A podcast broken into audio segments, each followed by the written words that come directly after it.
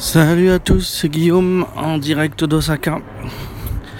Alors aujourd'hui, là, euh, mauvaise journée, pas beaucoup de boulot. Et euh, malgré tout, en allant au peu de boulot que euh, j'ai, je voulais vous parler de médecine encore. Je pensais l'avoir déjà fait, mais bon, je n'en trouve pas trace dans les différents épisodes d'opinion. Donc au sujet de la médecine au Japon, euh, le médecin généraliste au Japon n'existe pas. Donc, euh, quand vous avez un problème, vous devez vous rendre chez un spécialiste. Les spécialistes ont des petites cliniques, euh, donc souvent des bâtiments avec un ou deux étages, des fois des possibilités de rester, et puis des, d'être, admis. Hein. Euh, c'est pas, ils peuvent faire de la médecine non déambulatoire. Ils ont du personnel, des euh, infirmières, plusieurs, etc.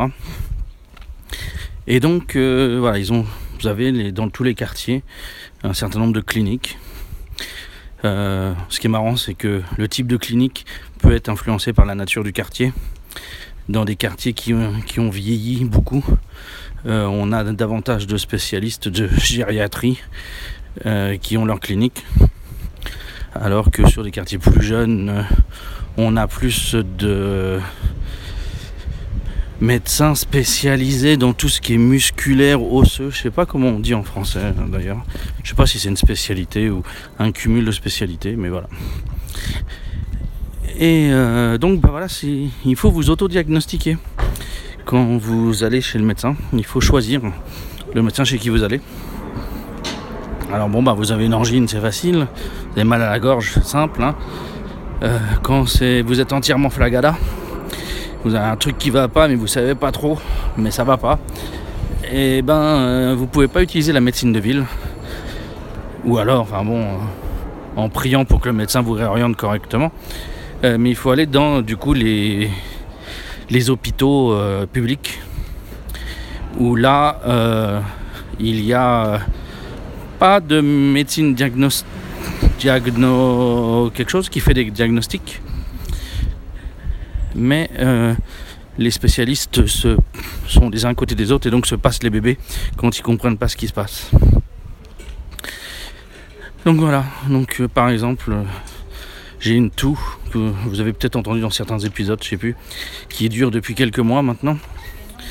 Donc j'ai fini par m'inquiéter, je suis voir mon médecin, mon ORL, qui m'a rien trouvé, qui m'a fait respirer des brumes. C'est très intéressant comme concept, qui m'a pas filé de médoc. Et on va voir si ça passe avec les chaleurs. Mon score allergique n'était pas suffisamment haut pour juger que je puisse avoir une allergie à quelque chose.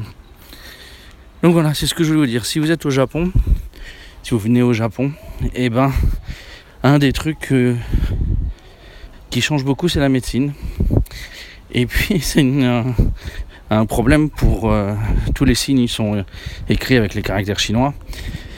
Donc ça vous fait bosser du vocabulaire spécialisé de la manière la plus ardue possible, ne serait-ce que pour choisir votre médecin.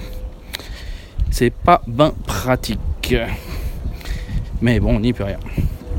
Voilà, c'était juste la toute petite bulle que je voulais faire aujourd'hui.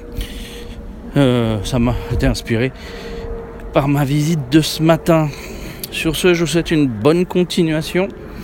Et puis, à bientôt.